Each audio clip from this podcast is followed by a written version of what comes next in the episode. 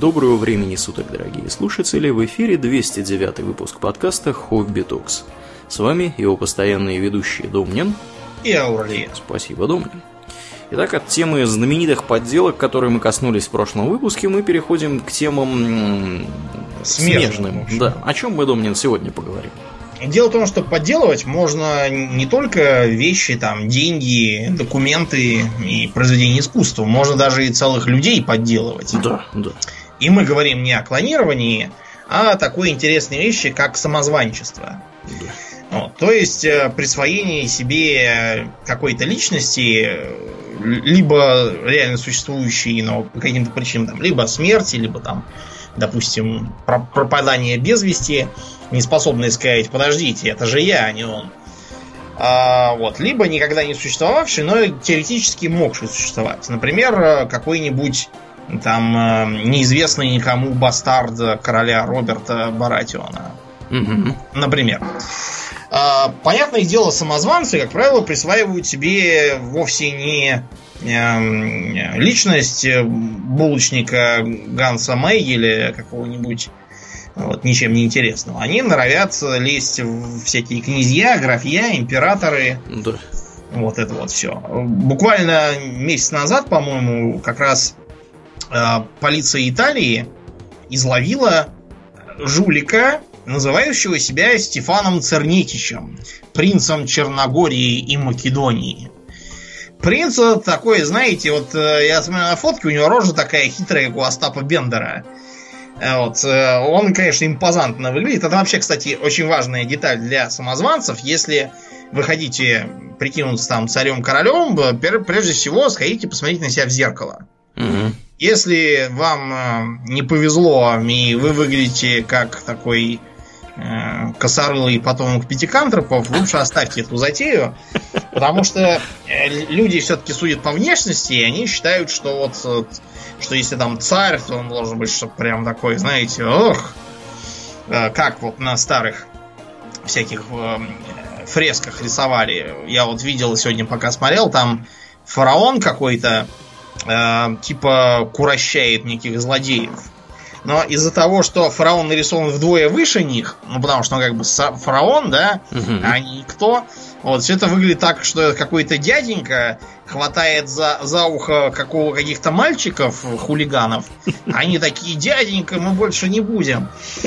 Вот. Ну, в общем, этот самый Стефан Царневич, он такой импозантный мужик с благородной сединой в волосах, но при этом такой сравнительно моложавый лицом. Вот. В хорошо пошитом смокинге рассекает. Угу. С какими-то неопознанными орденами на лацканах. Такой в очочках, интеллигентный ухоженный. Вот с ним все время какие-то в странных мундирах мужики и какие-то бабы в вечерних платьях. Сам он перемещался строго, разумеется, вот, на Мерседесе в последнем кузове. На нем, конечно, э, флажки вот эти вот, знаете, когда президенты всякие едут, у них флажки такие. Да, да, да. По сторонам от капота и сзади от багажника. Вот то же самое у него с флагами Черногории. Он действовал следующим образом. Приезжал в какой-нибудь там Ридс Карлтон и говорил, здрасте, я принц Черногории Стефан Чернетич, сколько с меня за ночь? И такие, да ну что, какой там за ночь, да так сказать, compliment of the company, да бесплатно живите. Да-да-да, президентский же, люкс вам. Да, и тут же бежали, печатали все там на сайте. В нашем отеле остановился настоящий принц. Видите, какой у нас крутой отель, не то что у этих уродов. Да, а, да. да, у Хилтонов. Э, вот, вот таким образом он годами существовал. А, все счета, которые ему бывало все-таки выставляли, потому что не все могут позволить себе неделями финансировать угу. существование целого, целого отряда, у него там свиты всякой было полно, они отправляли свои счета в посольство Македонии и Черногории. Да. И вот, собственно, последний из этих счетов, он и закончился тем, что из посольства э, Македонии, Македонии в Италии, да, пришел ответ, хватит нам присылать счета, нет у нас никакого принца. Да. И тем более у нас нет принца, который еще одновременно и черногорский. И вообще мы республика. Да, дело просто в том, что э, бывшая Югославская республика Македония, она как бы в страшном клинче находится со всеми соседями, потому что там живут как бы болгары этнические, которых Болгария считает болгарами, Сами говорят, нет, мы македонцы, мы потомки Александра Македонского, ну правда. Греки от этих слов воют просто э, и лезут на стену и орут, какого еще македонского? Македонский был греком, а вы болгары. Угу. Вы только зря название занимаете красивое. Да, да, да. Вот, поэтому Македония, разумеется, всем соседям относится с, с ненавистью, и никакого общего с Черногорией принципе у них быть не может, даже если бы это была монархия. В принципе, не может существовать такого. Да, принципа. да, но вообще этот жулик вызывает некоторое восхищение, потому что он умудрился даже Памелу Андерсон произвести в графское достоинство. За ее, Можете... да, какую-то там да. экологическую деятельность. Да, да, и еще наверняка хватало ее за всякое там в процессе. Да. Ну, в общем, на фотках можно поглядеть, что Памела Андерсон с глупым видом стоит, значит, на коленях в белом платье, а этот э, ее шпагой какой-то по, по плечам помывает и вручает ей бумажонку с какими-то гербами и печатями. Ой, кошмар. Как, как вообще можно было повестись на этого жулика? Ну, видимо, Памела она же, как бы, она же американка, и как бы а, для нее в Европе там какие-то древние династии, там странные страны какие-то, непонятные Все названия. на одно лицо, да. Да, вот она, видимо, и решила.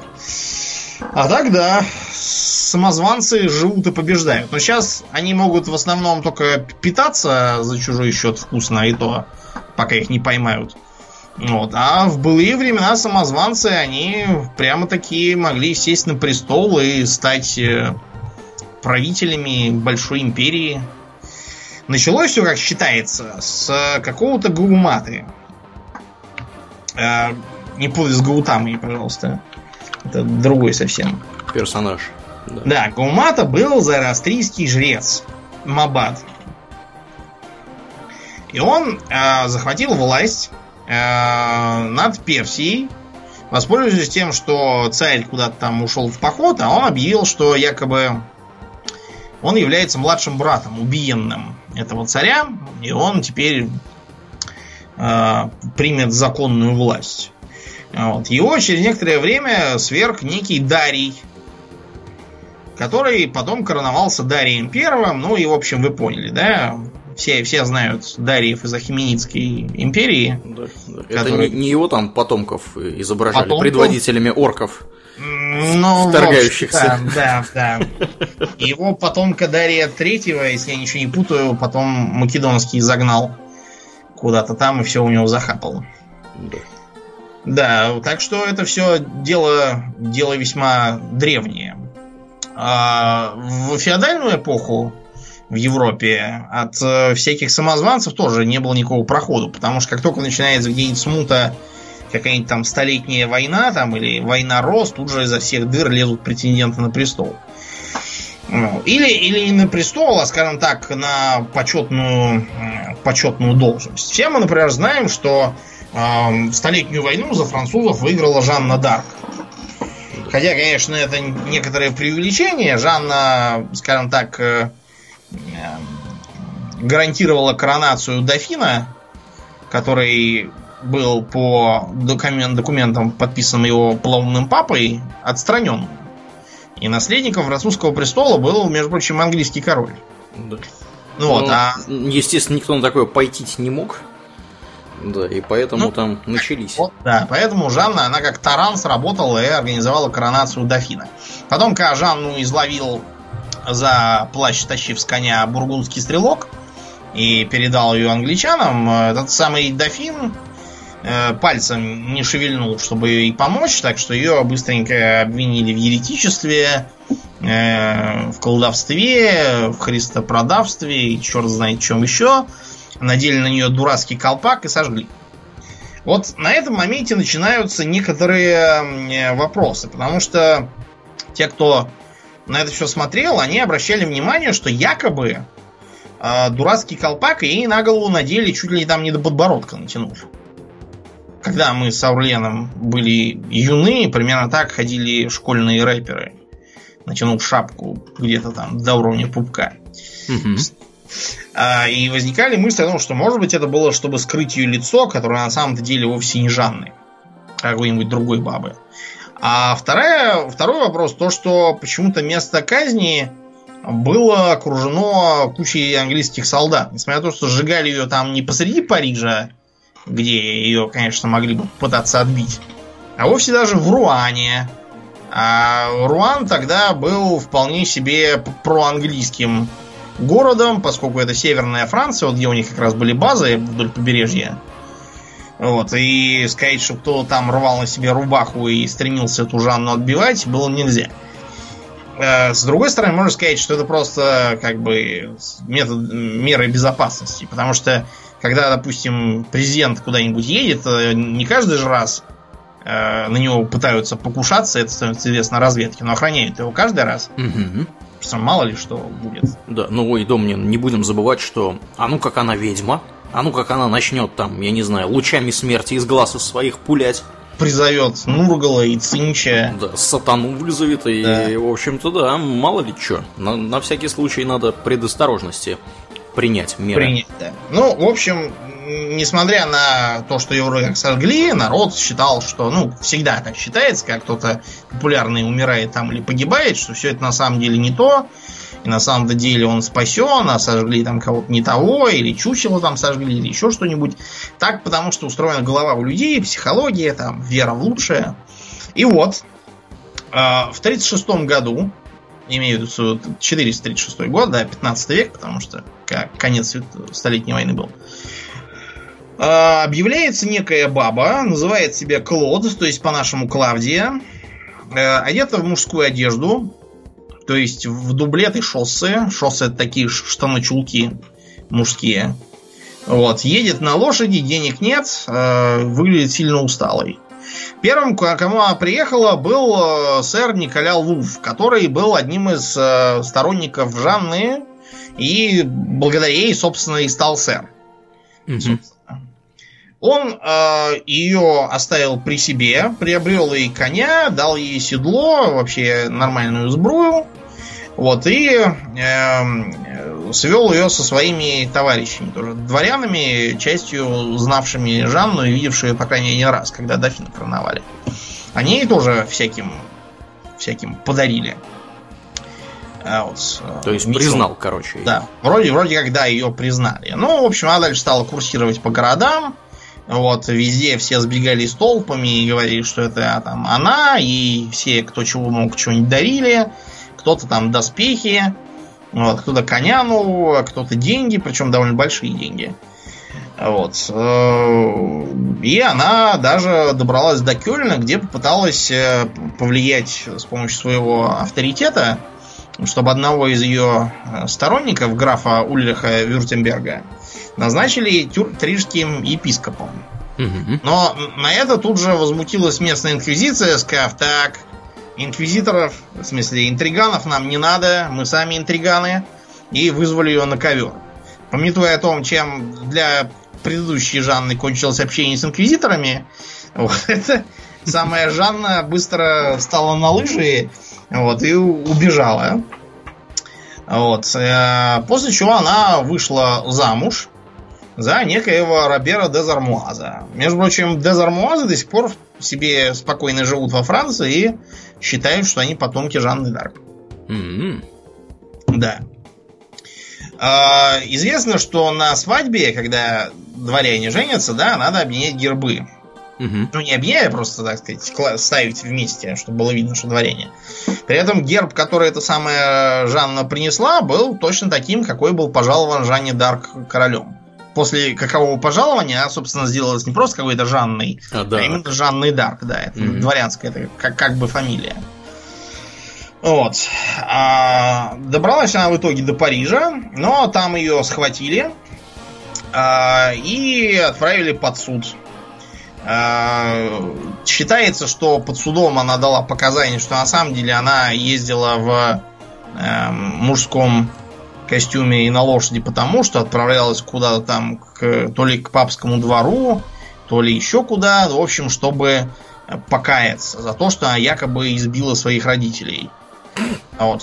Чтобы ее по дороге не отодрали во все места, она и снарядилась в мужскую э, форму одежды, а потом решила, так, подождите, а тут недавно одна баба тоже снаряжалась мужскую одежду и вроде как неплохо поднялась, если не учитывать печальный конец. Угу. Вот. После этого ее выпустили, она вернулась домой и, в общем, вроде как жила долго и счастливо. Так Непонятно. Она, так она призналась или нет, что она не она? Считается, да, что она призналась. Протокола допроса, где бы это было написано, нет. Есть только позднейшие какие-то свидетельства об этом. Ну, в общем, непонятно, что там было. Ее вроде как признали братья Жанны. Но, может быть, братья Жанны ее признали из корыстных соображений, потому что одно дело быть братьями давно сожженные никому не нужные Жанны, а другое дело быть братьями Жанны живой и получающие, что интересно, большие подарки. Да, при деньгах. Всякие. Да, то есть, а подарки там были очень серьезные. То есть, э, если э, посчитать примерно э, сколько ей понадарили денег, там получится под миллионы франков по меркам 20 века, когда это считали. В общем, не ясно, да, что это было. Вероятно, самозванка, потому что, понимаете, она никогда не говорила, а что, собственно, не так было с э, ее этим самым с ее сожжением-то, как она спаслась. Потому что самозванцы обычно тут же имеют легенду о том, что кто-то там чудесный их спас, или там да, что. Да. Или их там отправили в монастырь. Слуги, да, там, подменили там кого-то, вот это вот все. Угу. А, а это почему-то молчок и ничего. Но англичане рано радовались, сжигая Жанну, потому что у них после поражения все-таки в Столетней войне тут же началась такая же заваруха, вот, как у французов, так называемая война Рос. Да. А, которые воевали между собой дома Йорк и Ланкастер, вот, а в итоге сел на престол дом Тюдор. Как это часто и бывает при гражданских войнах, как кто-то совершенно левый пожинает все лавры. Да уж. Мы обязательно как-нибудь расскажем вам и про Столетнюю войну, и про войну Рос. Видимо, это будет цикл из двух подкастов, потому что одно вытекает из другого. Там те, кто любит песни льда и пламени, найдут много всяких отсылок и параллелей, но вот там тоже были э, самозванцы, из которых, наверное, самым известным был Перкин Ворбек. Э, по той причине, что этот Ворбек утверждал, что является младшим сыном короля Эдуарда IV, э, представителя Йорков. Вот он э, пытался сместить Тюдоров, искал поддержки в других странах, там в Шотландии, во Франции. И, судя по всему, он действительно верил в то, что он является э, сыном Эдуарда. Потому что он, к тому же, был у него еще и очень похож. А также очень похож и на э, других детей короля Эдуарда. Вот, судя по сохранившимся портретам. Тут, конечно, надо сделать скидку на то, что м- как бы у него портреты-то все были в технике того времени, когда все делалось по принципу, знаете, что, что было в соответствии со стандартами красоты, и чтобы там похоже на образцы на образцы, так сказать, э, красоты тогдашней, как это, как это воспринималось. Поэтому все портреты правителей старых времен надо трактовать очень условно. Да, более того, если э, как бы персонаж какой-то появляется и начинает утверждать, что он является чьим-то сыном, вот, и похож на как бы, детей, которые достоверно известны, что они являются детьми, например, того же Эдуарда IV, это совершенно не означает, что это один из эм, законорожденных сыновей Эдуарда IV, да. потому что это вполне мог быть, например, бастард Эдуарда бастард, IV. Ну, Но на самом деле в условиях, когда такая заваруха в стране, даже и бастард является уже угрозой для существующего строя, потому что всем же, знаете, э, психология самозванчества как явление, она опирается вот на то, что сейчас у нас там плохой и недостойный король, поэтому плохо живем, а вот где-то находится хороший и достойный король, потому что король принципиально должен быть достойным. Конечно. А если он недостойный, то это какой-то плохой и неправильный король. Где-то рядом должен ошиваться там правильный. Прятаться, допустим, где-нибудь по верным людям. Угу. И вот он придет и все нам починит. Да. А с проблема вот с, с этими самыми детьми Эдуарда была в чем? Потому что у Эдуарда IV было двое детей. Ну, я имею в виду двое важных детей. э, принцы в Тауэре, так называемые. Да? Угу. Принцы в Тауэре. э, Есть такая картина, можно посмотреть. Это Эдуард V и его брательник Ричард. И они были как бы королем и его братом, но, как считается, этого короля э, истребил его злобный э, дядя Карлик, э, короновавшийся как Ричард Третий. Вот, и все такое. На самом деле, современные данные показывают, что Ричард Третий абсолютно ни при чем, и что Эдуард и Ричард были вполне живы, вот, и извели их уже при Генрихе VII, против которого, собственно, выступал Уорбек.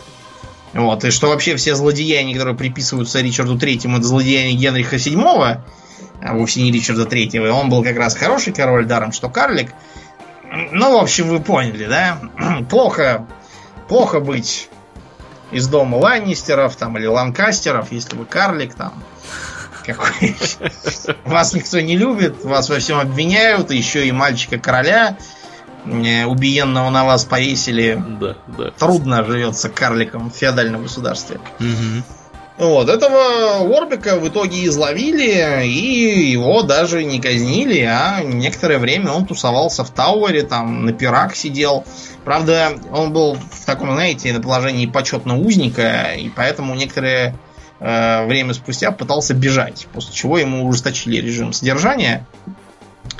А Вот. А потом объявилось, что он и из э, заключения пытался дергать за ниточки, поднимать мятежи там в э, всякие... В общем, буйный был. товарищ. Да, в общем, он, да, не знал, как, не знал, когда ему остановиться, так что его все-таки из Тауэра извлекли и повесили. Без Вот затей. Если бы он, да, спокойно сидел и не рыпался, то до конца жизни ходил бы на пиры. А он с дуру зачем-то вот полез в политику, хотя явно ни- ничего не смыслил. Ну, это все на другой стороне Атлантики, а у нас в начале 16 века тоже, ну, вернее, извините, 17 века, что несу. В начале 17 века тоже изрядно нас потрясло, у нас было смутное время. Мгм. Вот, э, как известно, Иван Грозный убил своего сына Ивана, врезав ему по башке посохом, крича. Вырезал. Ну, он вообще мужик был такой нервный Ну да. и подозрительный. Был, да, странный, конечно, человек. Ну, э, такие издержки централизации, к сожалению. В любой стране такое же было. Вот, и а, был у нас свой убиенный принц, царевич Дмитрий. Вообще-то, строго говоря, мы как-нибудь поподробнее расскажем про смуту, но, строго говоря, Дмитрий был не наследным принцем как таковым, да, Да. он был просто уде- удельный князь, князь Угличский. Но он все-таки был сын Иоанна Грозного. Да. От седьмой его жены. Да, Как бы, него- а, если кто не в курсе, мы напомним, что вообще говоря, детьми законорожденными для, так сказать, и пригодными для дальнейшего царствования в то время считались дети от первых трех жен. То есть Да. от четвертой, пятой, шестой, уж тем более седьмой жены, это уже как бы уже нет. Извините, поезд ушел. Да, ну, в общем, да, считалось, что это должно как бы... Как бы такое ограничение на количество жен, а то, знаете, там... Ну, по крайней мере, у Ивана Грозного не было таких проблем, как э, у английского короля Генриха, да, который там да, хотел жен казнил, да, развестись. никак не мог завести себе сына нормально, и в итоге после него царство стала Елизавета. Женщина, да. Ну, по крайней мере, да, такого у него не было. Ну, в общем, царь э, Иван помер, царевич Дмитрий тоже помер.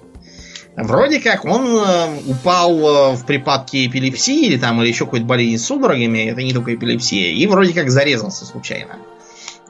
Но а, в, в- в ходе этого дела были линчеваны также некоторые люди из э, якобы людей Бориса Годунова. Да. Для тех, кто в этом мексиканском сериале ничего себе не представляет, кратко поясним, что у Ивана Грозного, вообще говоря, э, детей, пригодных более или менее к престолу наследию, осталось на момент его смерти ровно двое.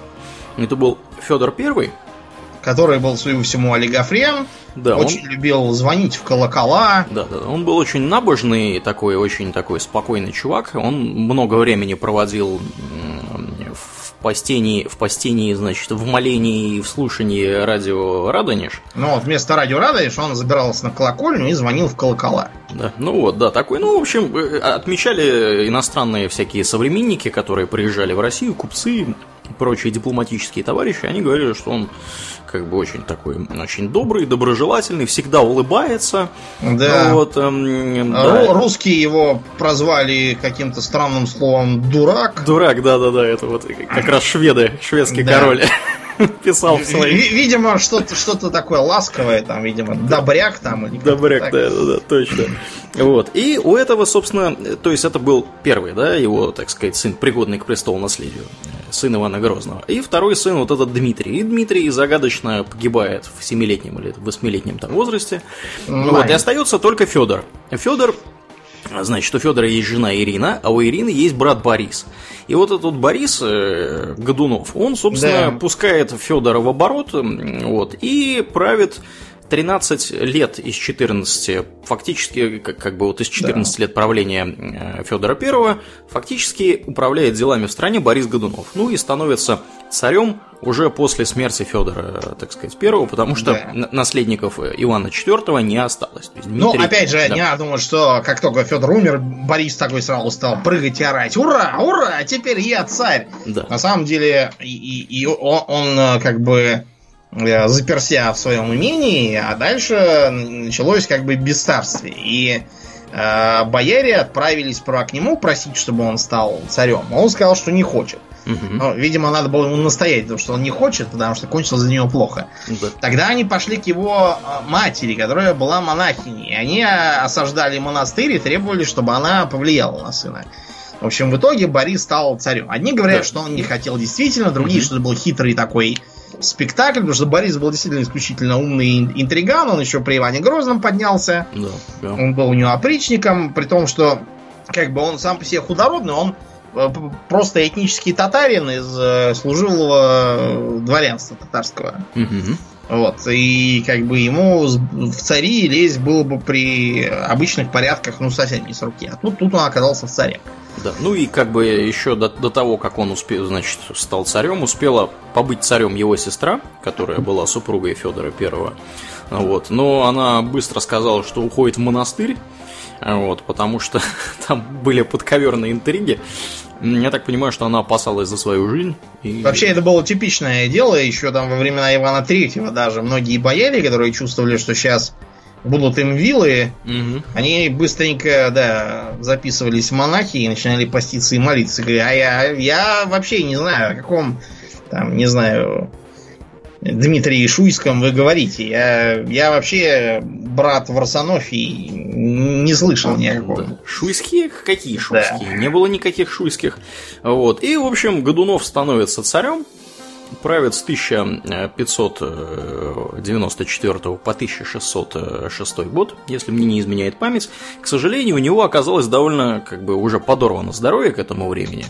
Вот, и он примерно с конца с 1599 года он непрерывно болеет, практически непрерывно. И в шестом году он так, так сказать, и помер в итоге. Да, помер в итоге и стал царем его сын Федор II, как Федор Борисович. Да. Федор II Годунов, вот, который тоже долго не задержался на престоле, потому что появился персонаж, э, про которого мы сейчас будем говорить. Да. Появляется э, чудесно спасенный царевич Дмитрий. Да, то есть который... это сын, сын Борис, э, Тот сам. Да, Ивана Грозного. Иван, да. заколовшийся я. Да. Который объявляет, что тогда зарезали борисовские боевики совершенно другого кого-то мальчика из его окружения, приняв за э, царевича, потому что он ему якобы дал поиграть свое ожерелье. Ну, не поиграть, в смысле, а поносить. Вот. Они решили, что который в ожерелье, тот, значит, и, и царь. А ожерелье это не в смысле бусы, да, это такой воротник красивый который подшивается к э, этому самому, к кафтану там или к рубахе, вот это вот все. Он ему, видимо, дал один из своих, э, одно из своих красивых ожерелий, как раз чтобы ему на кафтан подшили. Якобы из-за этого этого мальчика замочили, а самого Дмитрия, воспользовавшись линчеванием, спрятали и отправили в Польшу. Вот. Ну, то есть справа в Литву, а потом уже в Польшу. И вроде как, э, что он там был воспитан, объявился э, магнату Мнишку, окрутил его дочку Марину Мнишек, да-да-да. Вот, по задружился с другими магнатами и, собрав себе разношерстную толпу недовольных. Там были всякие казаки разного пошиба, знаете, такого бродячего. То есть не домовитые казаки, угу. а вот которые как раз пиратствовали и искали, чем бы себе таким найти пропитание.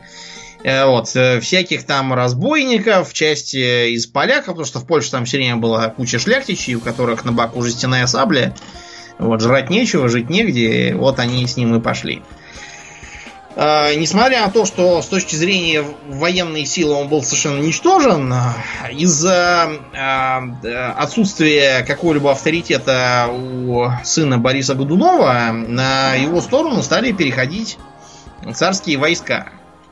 И кончилось все это тем, что э, бояре решили, что лучше им принять этого самозванца, там посмотреть, что будет, угу. вот, а Федора II замочить. Ну и, собственно, как бы не помогло Федору II еще и то, что Папани его уже в последние годы жизни не пользовался дикой популярностью среди высших эшелонов власти. Да, он... он боролся с ними. Да. Например, был разгромлен благородный дом Романовых. Угу, угу. Вот, ну, и, не а... только Романовых, он там всех фактически сослал, куда, куда только мог. Более того, запрещал жениться. Не сослал, угу. а зря как потом оказалось. Да, запрещал жениться, даже дошло до того, что он запрещал жениться мужским представителям вот особо знатных родов, которые могли в теории претендовать на царский, так сказать, престол, вот, чтобы не подорвали они его, так сказать, позицию. Так что да, он, он был очень непопулярен в последние годы своего правления. Вот. Ну и, соответственно, как бы Федор Борисович второй, да, который Федор второй, он тоже, так сказать, особо ничем не отличился, и никто за него не готов был стоять горой. Вот. И когда пришла прокламация, присланная э, из, значит, стана Лжедмитрия Первого, что, мол, ребята, давайте как-нибудь там разберитесь у себя уже в Москве, что там у вас какой-то, значит, сын узурпатора какого-то сидит. Вот, благополучно Федора II быстренько замочили с его матерью. И вот. с его сестрой Ксенией. Да, Ксению, кстати, оставили в живых, а ее не замочили. А, стоп, да, ее же в монастырь сослали. Э, до того, как ее сослали в монастырь, она успела побывать, как это стыдливо пишут, в наложницах у Лжедмитрия Первого. То есть Понятно. она несколько месяцев у него, в общем, по сути... лучше бы ее отправили в монастырь сразу. Да, именно так. Ну вот, э, так что вот так вот. И дошло даже до того, что папаша Марины, Марии, этой Марины Мнишек написал письмо Лжедмитрию и говорит, как бы, что вы там сожительствуете, значит, с Ксенией Борисовной, э, отправляйте ее уже куда-нибудь.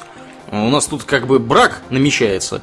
Вот, а вы, так сказать, это самое. Ну, я, да, я думаю, что он в менее приятных выражениях все это описывал. Ну да, ну понятно, Лжедмитрий тоже может понять, потому что, с одной стороны, какая-то хрен знает кто, какая-то Марина, какая-то Мнишек, какие-то Мнишки, которых здесь никто не знает. Тут вот вроде как можно узаконить себя, женившись на да. сестре как бы бывшего царя, который властью Божией помре. Да, да. да, ну, в общем, не вышло в результате ничего, потому что Лжедмитрий очень быстро восстановил против себя абсолютно всех. Угу. А, что он обещал полякам? Для чего они, собственно, его и подпихивали туда? А, полякам он обещал территории. А, я так понимаю, да. чуть ли там не Смоленском собирался отдать. В общем, значительный кусок западных, значит, московских земель, земель да. собирался. Но надо просто. Короче говоря, то, что когда-то успела захапать себе Литва. Литва, если что, когда-то захапала себе земли вплоть до Можайска. То есть я из Москвы не мог бы выехать, угу. чтобы не попасть в Литву. Да. Нормальная. Да, не будем забывать, что Литва очень хорошо дружила с тверскими князьями долгое время. Да. Вот, и у них были давние интересы и взаимоотношения с местной публикой. Вот, так что я в этом ничего удивительного не вижу. Вот. Ну вот. Кроме да. того, кроме того, он успел наобещать э, три короба и католикам, да, вести католицизм в России. Конечно, вот, да. я, я, честное слово, даже если бы Иван Грозный попытался вести католицизм в России, даже у него бы ничего не вышло. Угу. А тут у какого-то там Лжедмитрия. Да. э, и шведом даже умудрился протестантам, я так понимаю, к тому времени. Я, я, Кемская волость. Да, да, да, именно так. Вот, умудрился им тоже наобещать там, что он вернет им, значит, э, отобранные ранее в ходе войны 1590-1595 года земли у Балтийского моря, когда шведам нахлобучили, хорошенько воспользовавшись проблемами внутри государственными, вот, и отняли у них фактически побережье, значит, восточное побережье Балтийского моря, которым они владели. Вот, и получили доступ обратно к Балтийскому морю. Ну, Все это тоже собирался, собирался он им отдать. А кроме того, ну, естественно, не будем забывать, да, что как бы, когда одно дело обещать, а другое дело, да, так сказать, жениться. делать. Вот, и когда он успешно взошел на престол э, значит, российского Э, царя, он, естественно, стал говорить, что как бы а, деньги, какие деньги? Вот, вместо земель стал полякам предлагать э, вернуть все деньгами. Вот, э, про шведов вообще, по-моему, забыл. Да. Вот, про введение католицизма тоже, но при этом он чувствовал себя достаточно некомфортно среди русских, значит, и и охраны русской, да, и русских, э, русского дворянства. Вот, опирался, много производил в дворян зарубежных э, всяких поляков. И, и вводил, кстати, да. всякие дворянские чины, характерные да. для Польши, для Польши. например. Угу, угу. Да, под, под чашей, под, это как бы чашник, под скарбий. Да, это, это как бы... вроде там дворецкий. Что это, это не дворецкий, это знаешь кто? Это тот, кто казной должен управлять. А, ну вот, казна, ну, казначей. Казначей фактически, да. То есть э, наводил разных э, чинов и, естественно, дворянству московскому это совершенно не понравилось. А вот. равно как его замашки, знаешь, по европейским образцам, там говорить, да. что государство это я, все такое. Да, да, да, да, да, да. А, и э, а кто, когда у нас там случился голод кстати? В 1601-1603, по-моему. У нас, это, у нас это, и, это и в 590-х был голод, и да. еще вот перед самой гибелью Бориса тоже был голод. Да, да, да, вот я про вот этот. Нет, это тогда не про него. Это про Бориса больше, да. Да, но не важно. Факт то, что голод, понимаешь, не бывает же так, что вчера был голод, а сейчас уже все прекрасно стало. Угу, угу. Вчера был голод, значит, сегодня тоже плохо. Да. Хоть и не голод. Ну, в общем, э, кроме того, он производил полный фурор э, в своем, так сказать, э, бытовом поведении. А, мало того, что он постоянно щеголял там о всяких странных с точки зрения э, тогдашней Москвы шмотках, вот этих вот Э, скорее для наемника такого немецкого характерных. Угу. Вот, любил ходить в этих кафтанцах э, немецкого покроя коротких, башмаки, чулки, там, э, ботфорты европейского же образца, кирасу тоже периодически надевал для того, чтобы, видимо, выглядеть покруче. Угу. Потом, понимаете, что он, он бегал, то есть не ходил вот так вот, типа, да, да, да, да, да. Московскому государю нужно было быть важным, ходить э, размеренно, а этот бегал по городу, там, общался с простыми людьми, в общем, был очень такой неформальный да. государь. Справедливости ради, в, такие, в таком шмате, в котором обычно перемещались московские цари, там, кроме как вот так вот шествовать, и нельзя, запутаешься в полах. Кроме того, оно тяжелое, запыхаешься. А, он не ходил в баню, да. Потом, да, да, да. Он э, ходил лично на медведя с рогатиной. То есть, понимаете, охотиться для царя было не то, что там не, не зазорно, а даже и похвально. Просто охота должна была быть какая? Это охота либо соколиная, э, либо это охота оружейная. Вот, например, в музее можно посмотреть на винтовальную пищаль, ну, то есть винтовку угу. охотничью Алексея Михайловича, царя. Вот. Он э, любил, да, охотиться на зверя с такой вот винтовкой хорошей. А этот ходил именно с рогатиной, то есть с толстым копьем и упирался в землю и, в общем, говорил, загоняйте его на меня. Угу. Ну и вообще всякое. Вот мы, например, сейчас считаем, что если человек слушает музыку, то это абсолютно нормально. Да. А у этого, когда появились оркестры, это был просто шок для Москвы старой, потому что что это за бесовское скомурошество? Заведить в царском дворце. Да уж. Вот. Короче говоря, все это вызвало предсказуемую реакцию, что войско взбунтовалось. Говорят, царь не настоящий. Именно так, да. Да, и его в итоге замочили. Он выкинулся в окно, но убежать не успел. Судя по гравюрам, там его с бейсбольной битой какой-то мужик ждал и врезал ему по, по башке. Там было не совсем так.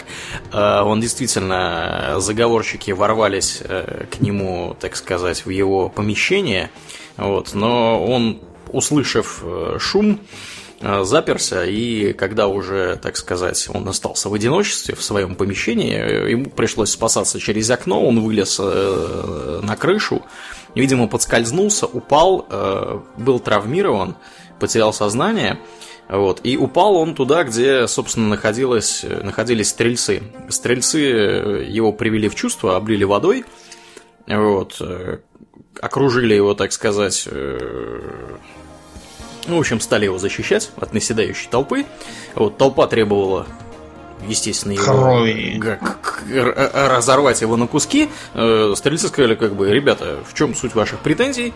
Вот, э, толпа, естественно, стала говорить, что царь не настоящий, все дела. Вот, послали за его матерью, как бы его, ну, в да. кавычках матерью, то есть э, жену, последняя жена Ивана Грозного. Мария Нагая или Мария, Да, да, да, да, Мария Нагая, она, естественно, уже была довольно пожилая женщина, находилась в монастыре. монастыре. Вот. В общем, когда вернулся гонец, он сказал, что она сказала, что это вообще не, не ее сын, хотя ранее... Потому что до этого, да, да она говорила, да, да, это он самый. Мой. И, в общем, после этого стрельцы расступились и э, фактически товарищи этого замочили. Вот, он уже был достаточно сильно травмирован. Вот, там очень неприятная история, что как обошлись с его телом. Он там, значит, торчал несколько дней вот э, на то ли на Красной площади, то ли еще где-то посреди рынка, вот в грязи. В общем, да, неприятная кончилась э, его история. Вот. Да, но на этом история, собственно, как бы Лжедмитрия явление не кончилась, угу. потому что дальше было не, не еще один, не два, не три, а целых четыре еще. Да. Разных, да. Лжедмитрия просто прославились только второй и третий. Второго звали Тушинский вор, угу. потому что он околачивался тут в тогда еще подмосковном Тушино. Сейчас это уже Москва давно. Я, я как-то раз, кстати, в Тушино очнулся. Э, помнил только, что до этого мы ночью были в кружке на баррикадной, а дальше каким-то макаром я перенесся в Тушино проснулся на квартире у каких-то двух кренделей, вот, и я, спро... я ночью думал, что я сломал стакан, потому что я вижу, что если стакан пью, он какой-то косой, то есть он как бы, у него днище параллельно полу, как бы вверх параллельно полу, а само какой-то с, скосившийся на сторону. Думаю, господи, как же я с пьяну сломал так стакан, что он как-то скрючился. Ну, в общем, утром оказалось, что это просто дизайнерский стакан такой, все было правильно. Да. Ну, в общем, не, не ходите в кружку, и там димедрол, по-моему, добавляют в пиво, не надо. Да, и в Тушино не посоветуешь. Нет, Тушино все нормально. Я там, там я с Утеждерсага вышел, очень приятный район, там я закусил, чем чем нашел чем место. Бог послал. Да, и поехал домой. Там как раз хорошо. Я вот сейчас открыл еще картину художника Неврева, как раз Ксения Борисовна Годунова, приведенная к самозванцу. Значит, тут самозванец... Это уже ко второму? Нет, к первому. К первому, окей. Да, он, короче, сидит на, на стуле, и глядит на нее, а тут, значит, какой-то мужик с бородой приводит эту Ксению, а Ксения такая с фейспалмом стоит. Такая... Мол, глаза бы мои не глядели. В общем, Тушинский вор некоторое время осаждал Москву, брать взять ее не мог. За него вышла замуж Марина Мнишек, сказала, что да, да, это, это и есть мой муж, чудесно спасшийся. Да, это как бы, если что, это два разных Лжедмитрия, да. Да. И даже прижила от него ребенка, которого назвали Иваном, и он как бы был царевич, и, хотя у него была популярная кличка Варенок. Варенок. Ну, потому что Тушинский вор, да, у него сын Варенок. Прекрасно. Я думаю, варенка то ли в 5 лет, то ли еще. Короче, маленький он был. Факт, что его повесили. Прекрасно. В избежание, Ладно, да. И... Хорошо еще не в котле сварили. Да, это еще, да, ему повезло, что хоть повесили. В общем, полный ад у нас был тогда в стране, атас э, да, творился, черт знает кого сажали на царство, всяких там, помимо Лжедмитриев были еще и всякие лже какой-то царевич Петр, якобы, которого в жизни никогда не было, просто как какой-то мужик якобы назвал себя каким-то никогда не бывшим царевичем Петром Федоровичем. Угу. Вот, и, по и был там, это, по-моему, был этот, как его, речной пират Илейка Муромец. Из-за чего, Ага. кстати, э, Илью Муромца, который из Былин, называют старый казак Илья Муромец.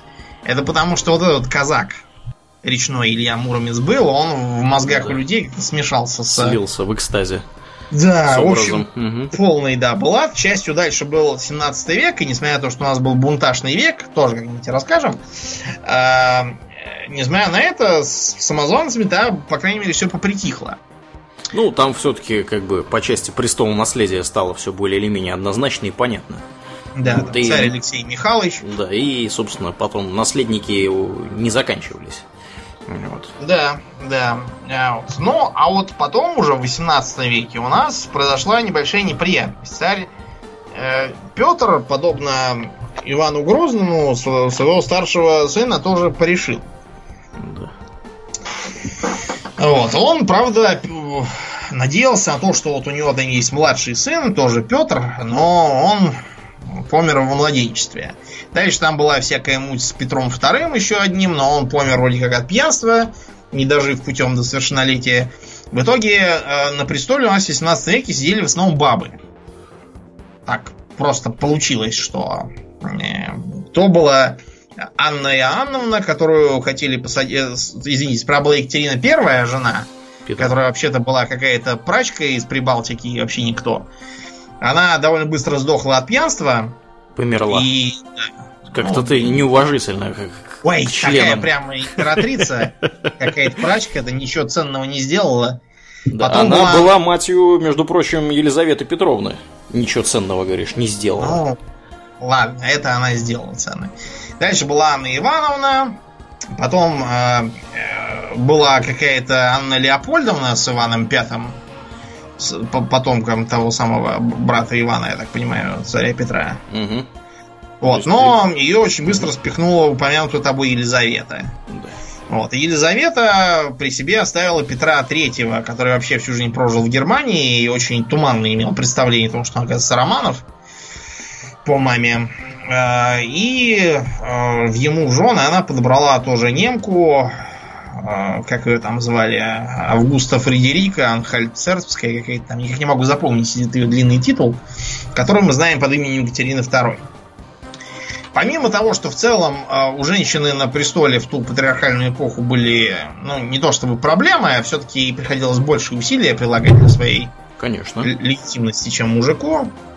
Вот, чтобы ей там не говорили, чтобы она шла борщ варить и все такое.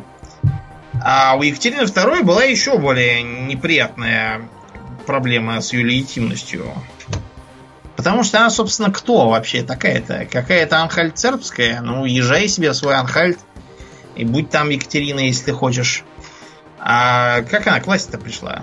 Переворот там был, по-моему. Да, там у нее был муженек Петр Третий, который, если верить свидетельствам, там сейчас одни говорят, что на все, все это неправда, там вранье, Мгм. и он был на самом деле очень умный и хороший. Если это был такой умный, почему его так быстро свергли?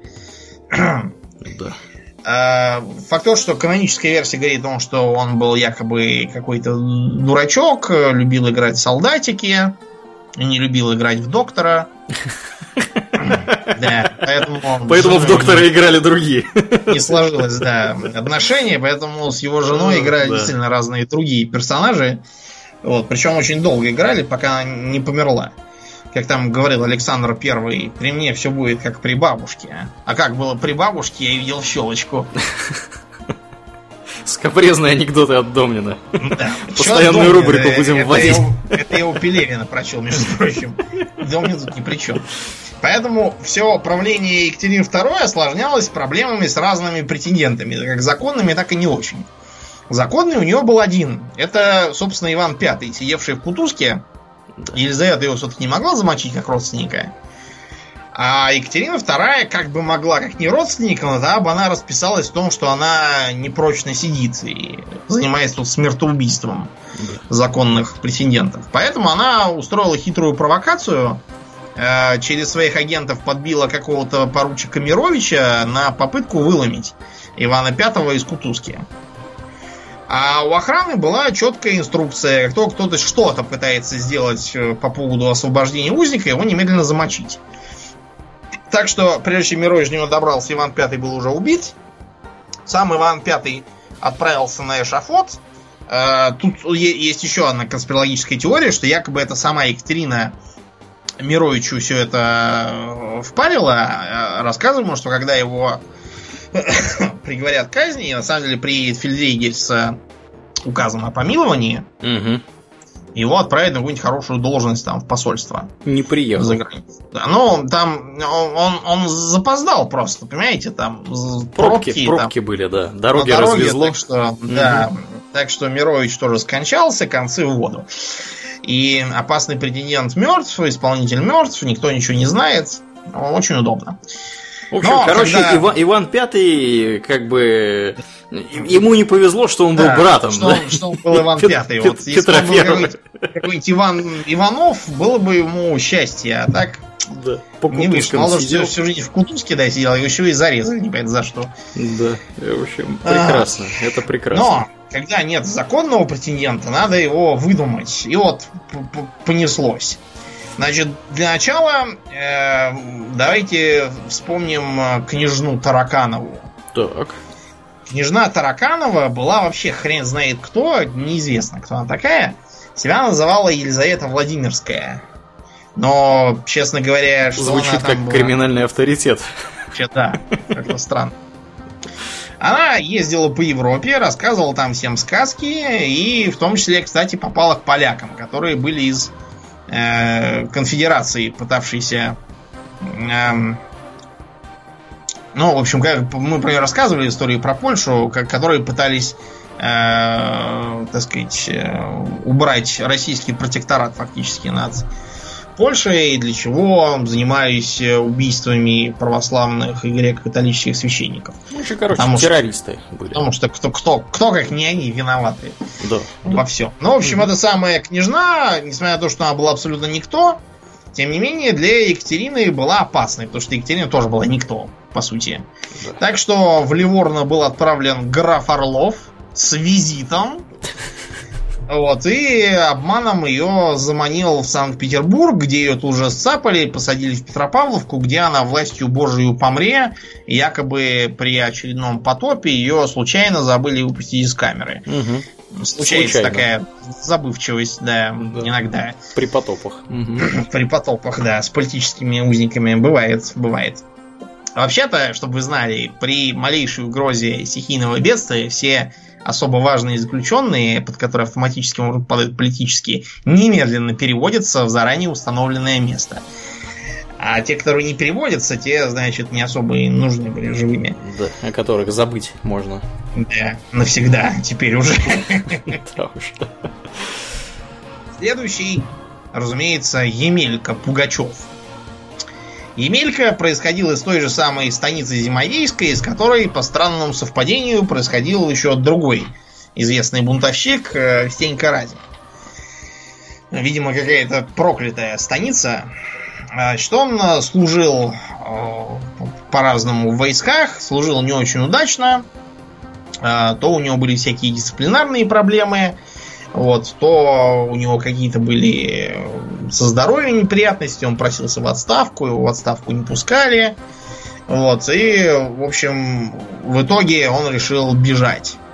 Дальше он э, вел всякую околопреступную жизнь, такого беглого казака, потому что тогда, понимаете, вот все эти земли, там Дон, Урал, это все представляло собой такой дикий запад, да, на Мгм. котором крупных городов мало, какие-то станицы и мелкие постоялые дворы, как там называлось, на, наметы или как они там назывались на местном диалекте, В общем, где самоуправление там было полнейшее. такое, да, очень, очень слабо подчиняющиеся центральным властям.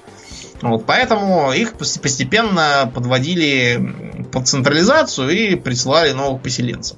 Все это вызывало сопротивление, в результате чего мы имеем серию восстаний казаков разного рода. В общем, все это кончилось тем, что э, Емелька решил объявить себя императором Петром Федоровичем. и э, стал дергать за ниточки недавно подавленного восстания яицких казаков. Яик это старое название реки Урал. Соответственно, уральские казаки это вот раньше назывались яицкие. Их после, угу. э, после, собственно, бунта и переименовали, чтобы и духу не было. Нехороших ассоциаций. Не да, ну и, угу. да, и Пугачев стал говорить, что вот я там э, царь Петр Федорович, это я все там тайно организовал прежнее восстание, и что меня там спасли добрые люди, вместо меня замочили караульного какого-то солдата. Вот, и началось, началось. Казаки забурлили, калмыки забурлили. Э, начались нападения на всякие мелкие приграничные крепости, и они были захвачены. Те, кто читал «Капитанскую дочку», они, в общем, довольно точно помнят начало восстания. Действительно, вот такую вот крепость, как там написано, захватили казаки, и финал там был примерно вот такой. И даже действительно там был эпизод с какой-то девицей захваченной, типа, в плен. Но она была как бы царицей у этого самого Пугачева. Вот. И э, потом ее, кстати, после восстания держали в Кутузке, в Кексгольме и не пускали никуда.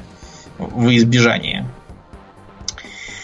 Э, восстание поначалу, как, как и вообще было со всеми этими казачьими восстаниями, шло удачно, потому что войск в регионе было мало, потом подходили новые войска, разбивали восставших, которые не имели никакой организации. Дальше восставшие начинали э, дробиться на группы по интересам, потому что те, кто был по, так сказать, э, поосновательнее, все эти домовитые казаки, решали, что им это все совершенно не нужно, и что лучше выдать зачинщиков, а самим себе и спросить помилования. Ну вот, и пришел действительно никто иной, как сам Суворов, изловил этого Пугачева и доставил его в клетке на суд, где Пугачев, а также тот офицер, который послужил прототипом для Швабрина из «Капитанской дочки», вот, они были казнены. Так что, э, в общем, обычный финал, да. А так был такой, знаете, самозванец классический. То есть у него, например, э, была так называемая мулька про царские знаки. Якобы некие татуировки, которые там под, под одеждой носят Э, особые царского происхождения. Конечно, вот. конечно. А они же всегда должны быть с татуажем особо царского происхождения. Да, да, да. Вот. И, и, и он их там что-то кому-то демонстрировал. В той же капитанской дочке можно как раз упоминание об этом вспомнить, а также то, что, в общем, казаки такие, ну, типа, все, это точный точно царь, потому что парится он так жарко, что даже там какой-то из наших, который славен своей любовью к пару, даже он не смог вытерпеть и ушел из бани. Угу. Ну, то есть, такие, знаете, простонародные представления о царе, который такой должен быть брутальный. Да. При всем при этом он был неграмотный и не умел, не умел писать да, и да. читать. Ну, угу. но, а, при нем был какой-то типа секретарь, да. вот, которого потом, кстати, тоже изловили. Вот, и куда там его отправили, не знаю, на каторгу там или еще что-то такое. Вот, в общем, с, э, помимо этого был еще один такой лже Петр, но он был по, поуспешней, потому что он действовал, к счастью, не в России, где его тут же повесили в лучшем случае, а он действовал в Черногории. Потому что он объявился там э, вот, в 766 году. Вот. И э, кто-то там из э, моряков, которые там были, они отметили, что он внешне похож на Петра Третьего с такой же прям физиономией. Он за это ухватился и стал организовывать местных черногорцев. Э, Причем у него был какой-то, не знаю, странный авторитет. Например, когда ему старейшины только там, спросили, точно ли он Петр Третий, он к ним сразу такой, а где, кстати, э, медали, которые Петр Первый прислал вам сюда? Ну-ка покажите. Все тут же забегали искать эти медали. Вот, и, видимо, решили, что, что раз, он, раз он про них знает, он действительно потомок Петра Первого и Петр Третий. Конечно, это железный аргумент. Да, потом к нему, например, пришла делегация от э, знати и принесла ему прошение о том, чтобы он стал над ними э, королем там или кем там, не знаю кем. А он, значит, эту, это прошение разорвал и сказал, что прежде чем они прекратят феодальные усобицы, он не станет их ими править.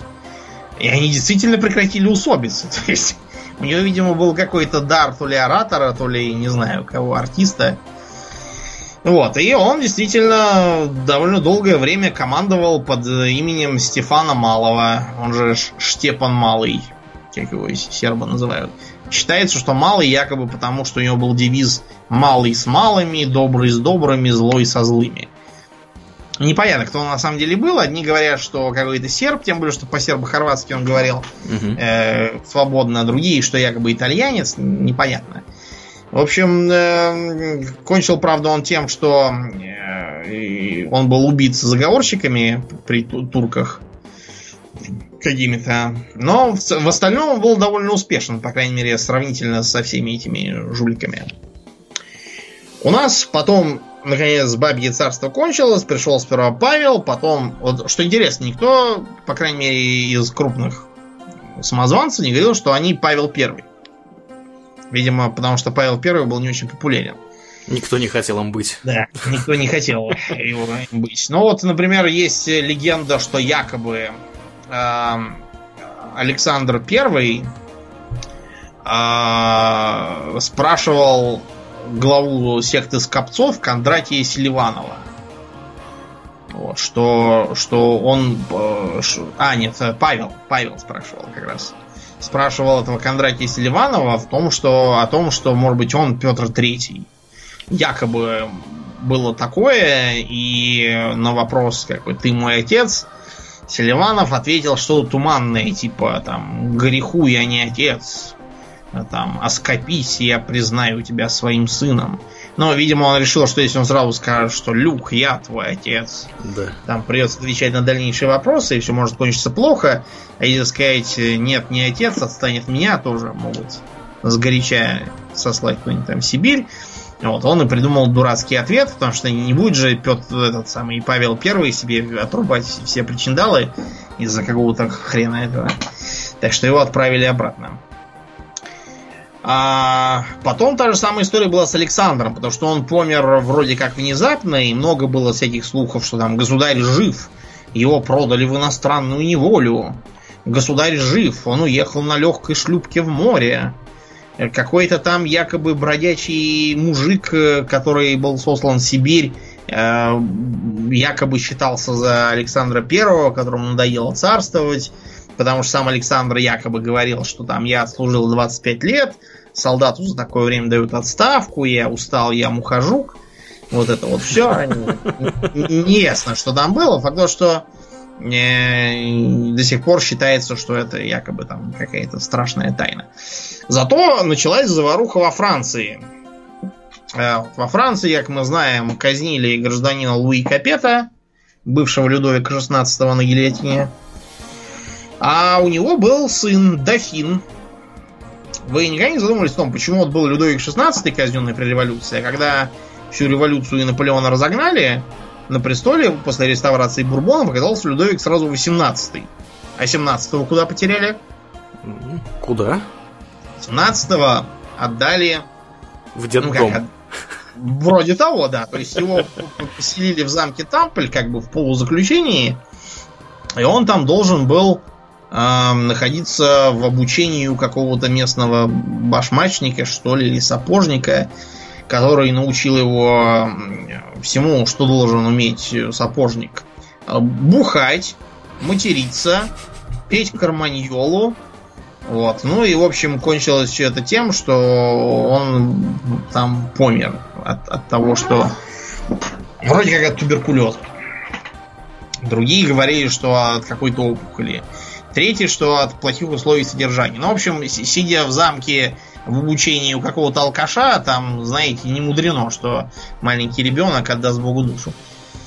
Да уж. И вот э, из-за из этого, уже после того, как восстановились бурбоны, э, потому что при Наполеоне, там, знаете, самозванцем было быть как-то очково, откровенно. Потому что Наполеон, он бы без особых проблем расстрелял всех самозванцев, желающих, и все. Он же был корсиканец, отморозок. Да уж. А вот, а этот э, самый умерший Людовик XVII был как раз предметом для многочисленного самозванчества уже после реставрации. А я считаю, что самым, наверное, знаковым из самозванцев был Матюрен Брюно. Значит, Матюрен этот был э, тоже сыном сапожника, что, в общем, совпадает с некоторыми деталями биографии самого э, убиенного. Он жил в Визене. Угу. Область такая там. Э, отец его помер. И всеми занималась его старшая сестра, которая тоже вышла замуж за сапожника. Ну, потому что там все жили на одной улице, там, да, сапожная слобода, пережитки феодализма, вот эти вот. Но э, молодой Матюрян, он решал, решил, что быть сапожником скучно как-то. И в 11 лет он из дома убежал. И решил пойти к успеху. Да, и пошел к успеху. Значит, первая остановка на пути к успеху была на какой-то ферме, куда он постучился, постучался ночевать. Вот. И его там спрашивают, ты откуда? Он говорит, да вот из Визена, то есть Девизен. Они такие, о боже мой, это же сам сын барона Девизена. О, радость. Потому что эта семейка была из числа пророилитских граждан, вот, и поддерживала вандийский мятеж духовно. Вот, и они тут же всем стали тайком рассказывать, что, господи, какая радость-то. У нас же сам сын барона Девизена.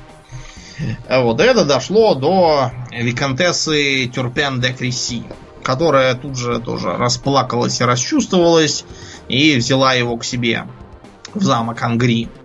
Вот, где он катался как сыр в масле, рассказывая про то, как как ему приходилось жить в бедной семье. Ну, то есть он просто пересказывал свою реальную жизнь.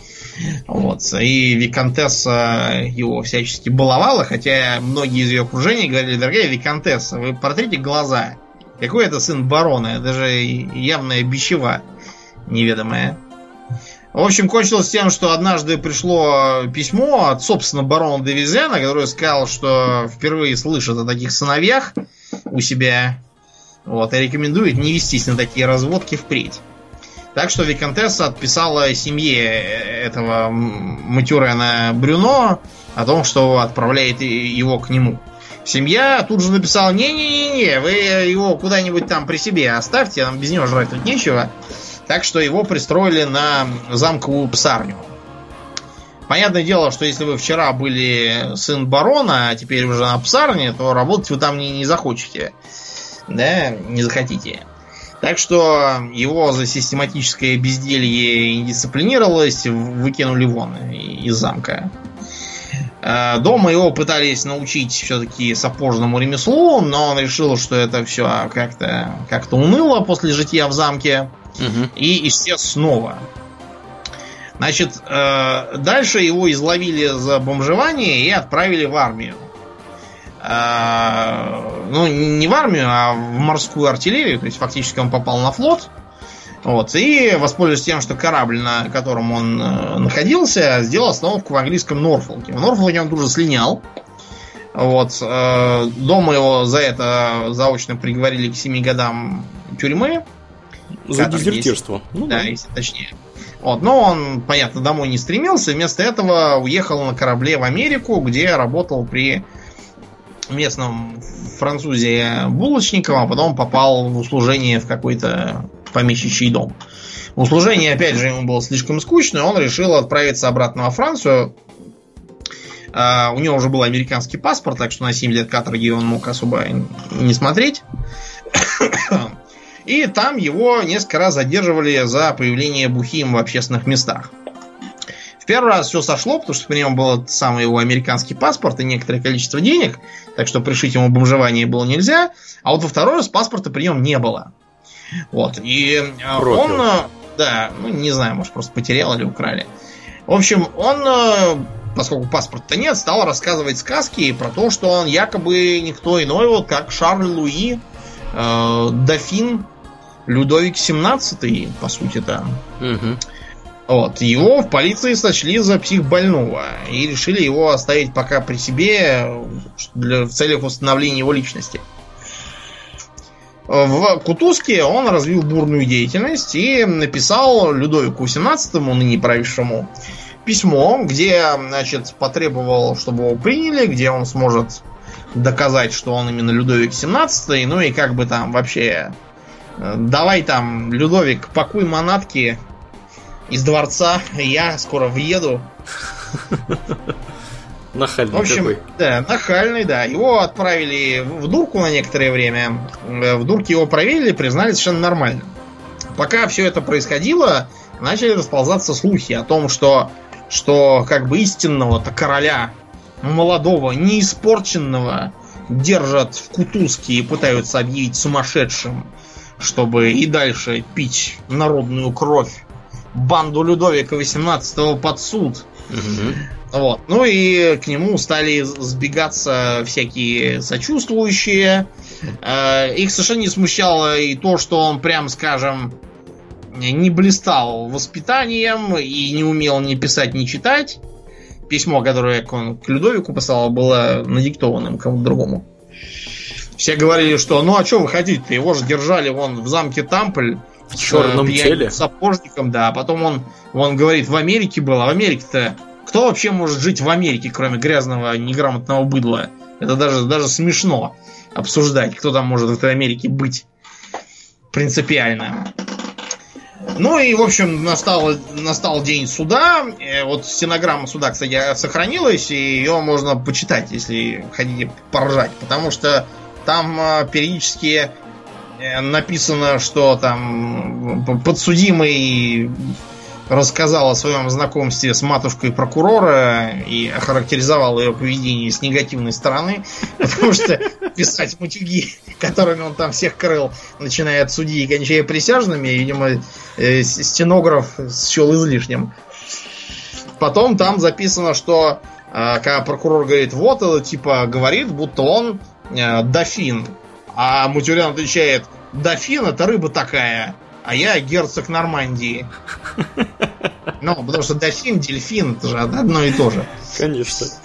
Да, в общем, его отправили в Руан, в тот самый, где как раз сжигали Жанну Дарк, где у него сформировался, знаете, такой вот целый, э, целый такой двор на тюрьме. То есть он там жил королем. Устроился в казематах, как у себя дома. Э, Денег у него было полно, потому что жители ему все приносили, потому что это же, это же будущий король, он же все отдаст. Вот, э, одежду ему справили всякую. Вот, он написал там, ну, не написал, в смысле, надиктовал себе мемуары. Мемуары состояли из комбинации из э, э, прочитанной ему книжки э, альманаха про королей Франции, вот, из э, описаний жизни его якобы отца Людовика XVI и из, из книги другого жулика, который тоже прикидывался Людовиком XVII. Вот. Комбинацию из, из этих трех произведений составили с его помощью Лучшие Да. умы. лучшие, да, умы. Э, Во-первых, какой-то жулик по фамилии Ларше, э, профессиональный вор-домушник Бронзон и какой-то коррумпированный полицейский Турли. Да. Э, Вот, в общем, э, гениальные, гениальные люди. В общем, в итоге суд все-таки признал его просто полным лжецом, несшим какую-то ахинею, не сумевшим ответить ни на один конкретный вопрос по э, его якобы детству, э, непризнанным его якобы родственниками. И несмотря на то, что он, когда вызвали его настоящих родственников в суд, отпирался и говорил, что, так сказать, кто все эти люди, я их не знаю, он, тем не менее, проговорился и к своей старшей сестре обратился Матюрина. А Матюрина это было его как раз домашнее погоняло, Мгм. которое знать только вот лично он. Да, ну, в общем, его куда-то там сбагрили, и на этом его история, к счастью, закончилась. Удивительно наглый жулик, вот просто Да. Эх, да, диву даешься. Вот такой Остап Бендер. Только во Франции. А, на сто лет примерно с самозванцами стало все тихо, потому что начался скучный 19 век. А вот потом у нас грохнула революция, и, а, как мы знаем из диснеевского мультфильма «Анастасия», Да.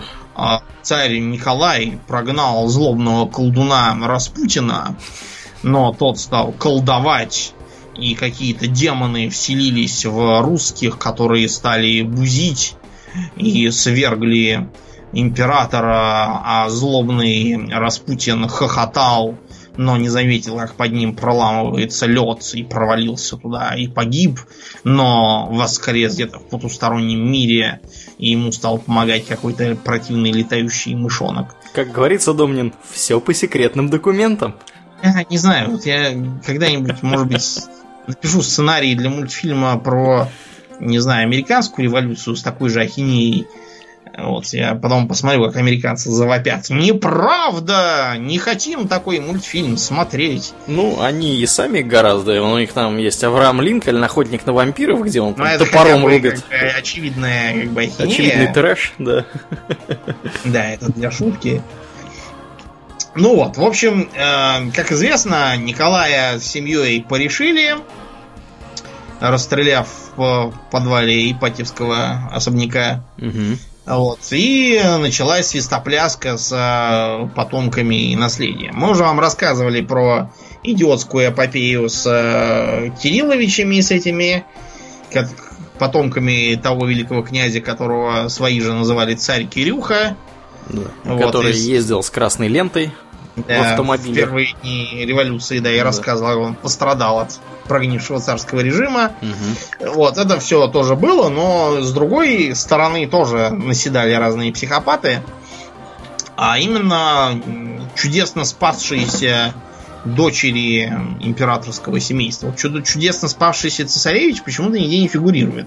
А вот дочери, да, фигурируют. Самой известной стала так называемая Анна Андерсон, которая себя называла Анастасия Чайковская. Как какой-то. Почему? Чайковский? Ну, потому что, понимаешь, ру- русское имя же как бы... Мы для завершения еще там два смешных случая вспомним, ты поймешь почему.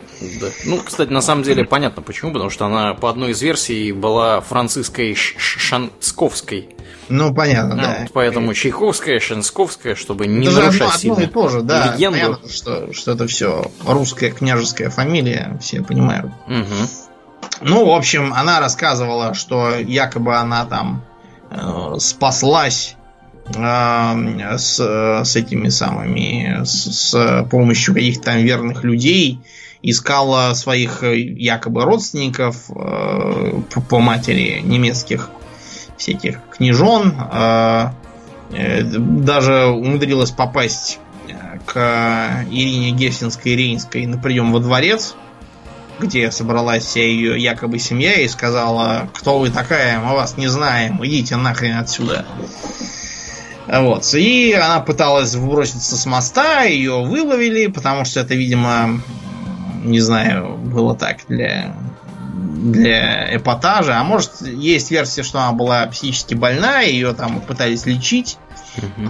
А, Если так, что, ладно. она с моста бросалась в Берлине Да. внезапно. А не где-то там.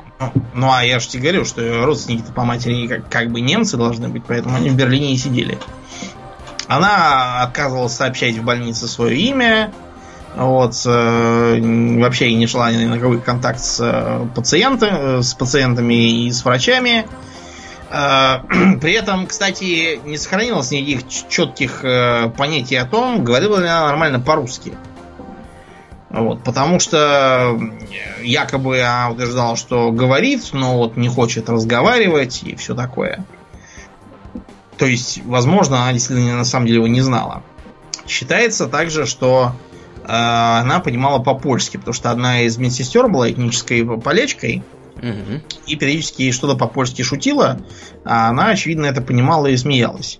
То есть, очень может быть, что это какая-то действительно э, польская этническая гражданка. Периодически она выступала со всякими странными эм, предложениями, типа бежать в Африку, э, поступить во французский иностранный легион в качестве сестры милосердия, э, рассказывала, что вот здесь вот в клинике, здесь же все врачи-то по национальности кто? Немцы? Евреи! О, А евреи это же вот все большевики, это даже евреи. Это на самом деле нарочно еврейские врачи чтобы по указанию извести. еврейских большевиков ее там держат. О, Вот, что, что это все. Ну, то есть, она, честно говоря, производила впечатление откровенно сумасшедшей. Ну, она таковой, скорее всего, и была. Да, Но, таковой, скорее да. всего, она и была, поскольку, э, когда она таки отмучилась и померла, вскрытие и генетический анализ не показал ровно ничего общего с э, семьей Романовых. То есть она была какой-то абсолютно левой какой-то девицей. Там есть несколько версий о том, кем она была реально, но это не принципиально. Главное, что она не была Романовой, собственно. Да. Ну, я так понимаю, что все-таки по последним, так сказать, представлениям она получила травмы во время работы на берлинском, берлинском заводе взрывчатых веществ травмы вот, головы. Да, повредилась, да, а на самом деле она была как бы вот этой Шаньсковской, и два генетических теста, которые проводились независимо друг от друга, показали ее родство. То есть понятно даже из какой она семьи происходила. Она происходила из польской семьи. Ну вот, да, и мы теперь имеем э, в результате что? Что самое известное помимо Наташи, конечно, э, русское имя на Западе это Анастасия. Угу. Вот, и э, вот, э, поэтому какой бы там идиотский фильм ты не взял, там будет либо Наташа, либо Анастасия. Да. Кстати, вот это вот, которую мы рассказали, да, товарищ, э, значит, Анастасия, это Чайковская, она же Шаницковская, она не единственная далеко, кто... Да, да много Анаста... Лже, да. лже Ольги всякие были. Да, одну Анастасию Николаевну, 30 женщин, как бы имперсонализировала и чудом спаслось в разное время. Вот, так что это, да, это как бы цифра говорит сама за себя. Но у них, у них как бы был вполне конкретный интерес. Они пытались примазаться к бабкам, которые да. были у всяких родственников Романовых в Европе, чтобы жить припеваючи. Но вообще в 20 веке с самозванцами, ввиду того, что монархия почти везде была разрушена или там отошла на чисто формальные позиции, эм, многие самозванцы 20 века производят впечатление каких-то просто больных на всю башку людей. Например, вот был такой э, Алекс Бремейер. Так.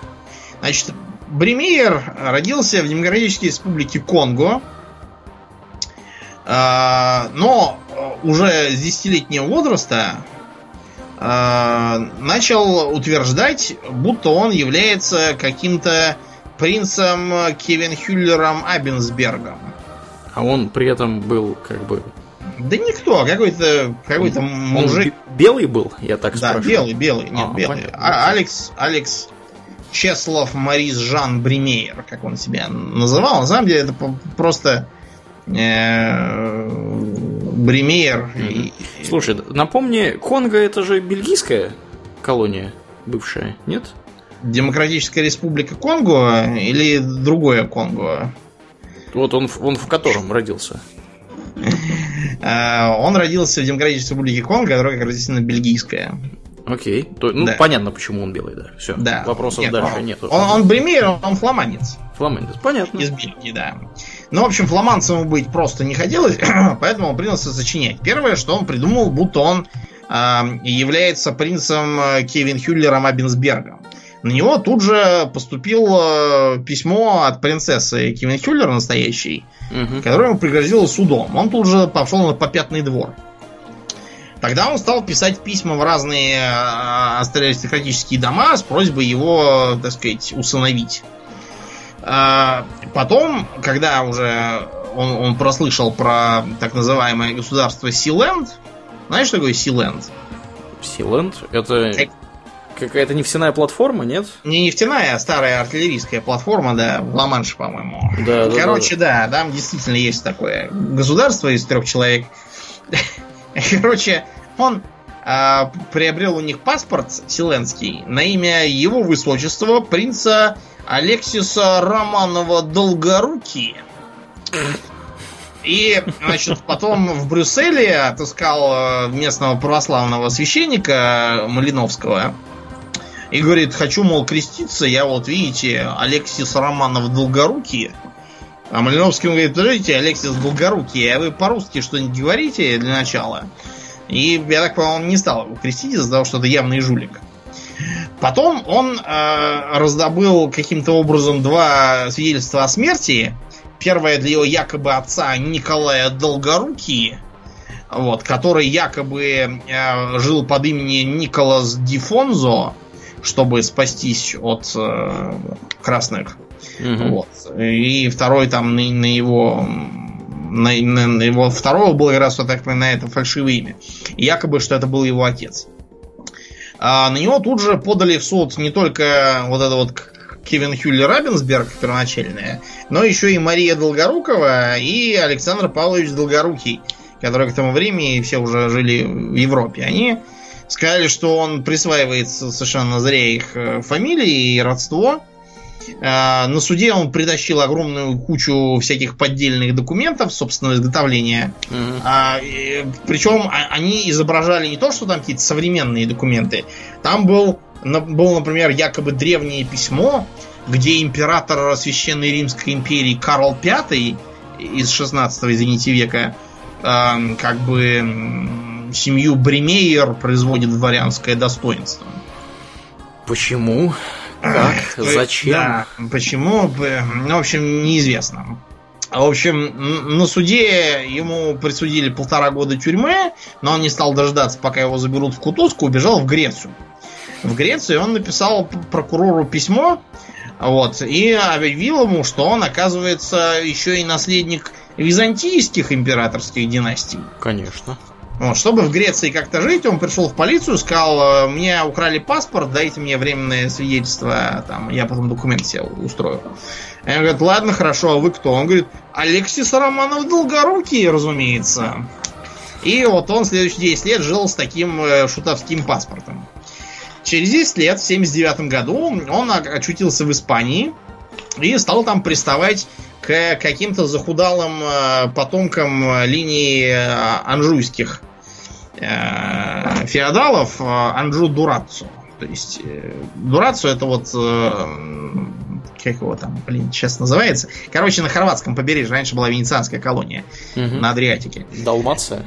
Да, да, да, да, да, что там такое в районе. В общем, он опубликовал книжку, которую назвал очень скромно. Я, Алексий, правнук царя. И подписал ее его э, императорское величество, э, принц Алексий Данжу Романов Долгорукий, герцог Дурацо. Скромняшка такой был. Стесняшка скоромняшка. Вот. И там еще было приписано якобы завещание, что князь Василий Данжу Дурац... Дурасов. Как бы Дурацу, да, если по-русски то будет Дурасов. Конечно, это абсолютно правильная, легитимная русская фамилия. То, что Дурасов действительно есть такая фамилия, и был такой сановник э, времен царской России, это совершенно другой вопрос, конечно. И что якобы это вот э, он признает э, его своим сыном. После этого он выдвинул еще и претензию на трон Неаполя. В общем, кончилось все еще, еще и тем, что к нему приезжали сербские националисты, э, типа Ваислава Шешеля известного, вот, и предлагали ему стать э, королем Сербии, якобы. Э, К счастью, в 95 году он таки сдох от спида в Мадриде, так что мы избавили наконец. И, Да, между да. прочим, ты напрасно считаешь, что эти вот жулики такие безобидные, потому что был еще такой в Америке Кристиан Ге- Гер... Герхардсрайтер. Этот Герхардсрайтер Прямо- прямо с переименовался- Райтер? Не, он немец, на самом деле. Так. Этот Герхардсрайтер переименовался в Кларка Рокфеллера, а, заморочил всем голову тем, что он якобы из тех самых Рок- Рокфеллеров, потому что американцев другой аристократии нет, кроме всяких э, воров из начала 20 века. Вот, и ну все, же- и теперь Бирдельберский клуб нас еще будет преследовать. Бильдербергский клуб нас не возьмут в Бильдербергский клуб теперь. В общем, он женился на какой-то преуспевающей бизнес-вумане в 95 году Так.